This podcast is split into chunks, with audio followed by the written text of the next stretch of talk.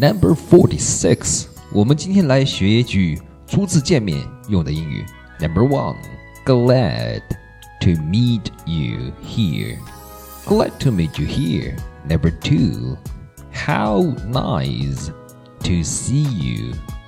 How nice to see you.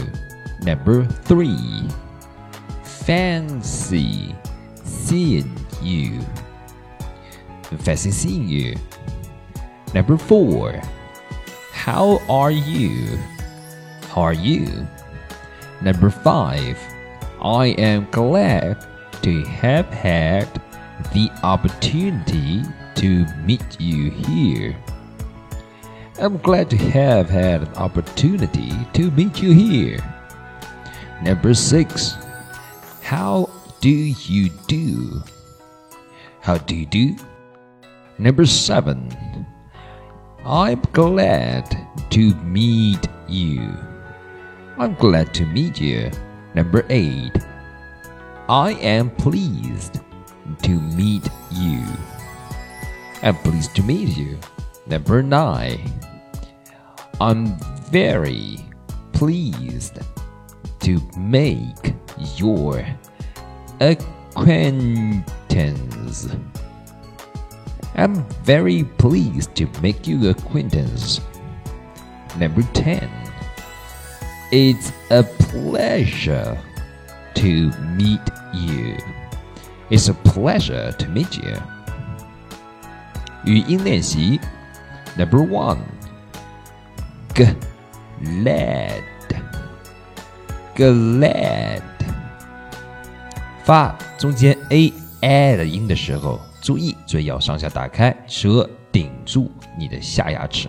Glad 由于绵羊叫，哎，Glad。Number two, meet, meet，中间 double e 两个 e 发的是一的音啊，也是注意上下牙齿要咬紧了，然后你的舌头顶住上下牙齿中间发一 meet。Number three, please. Number four, opportunity. Opportunity, opportunity 是我们经常接触到的啊，这个一个音，但是它美国音通常会发成 opportunity, opportunity. Number five, acquaintance acquaintance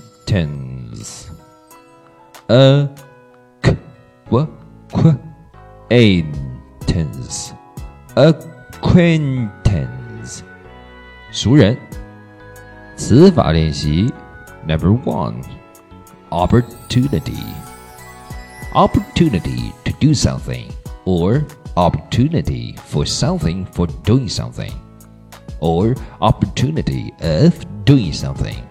It means a time when a particular situation makes it possible to do or achieve something.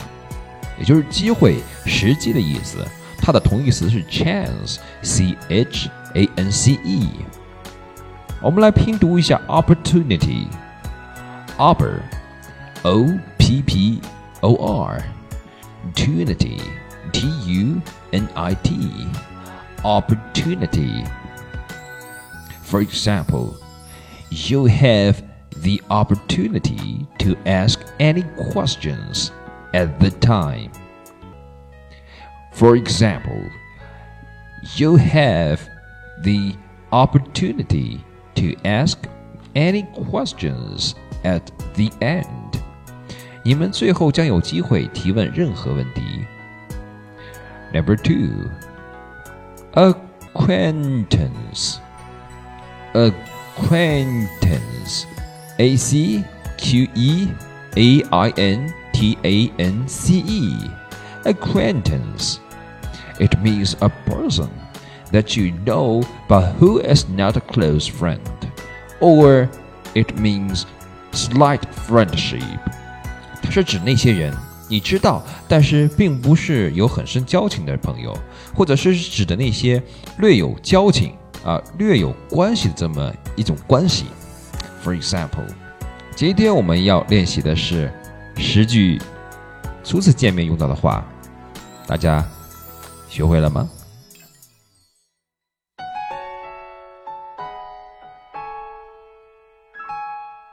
您现在收听到的节目是来自于晴雨堂，所有线上直播课程、平台录播节目以及线下课程，全部基于晴雨堂所独有的功能概念引导学习论调 （Functional Constructed View）。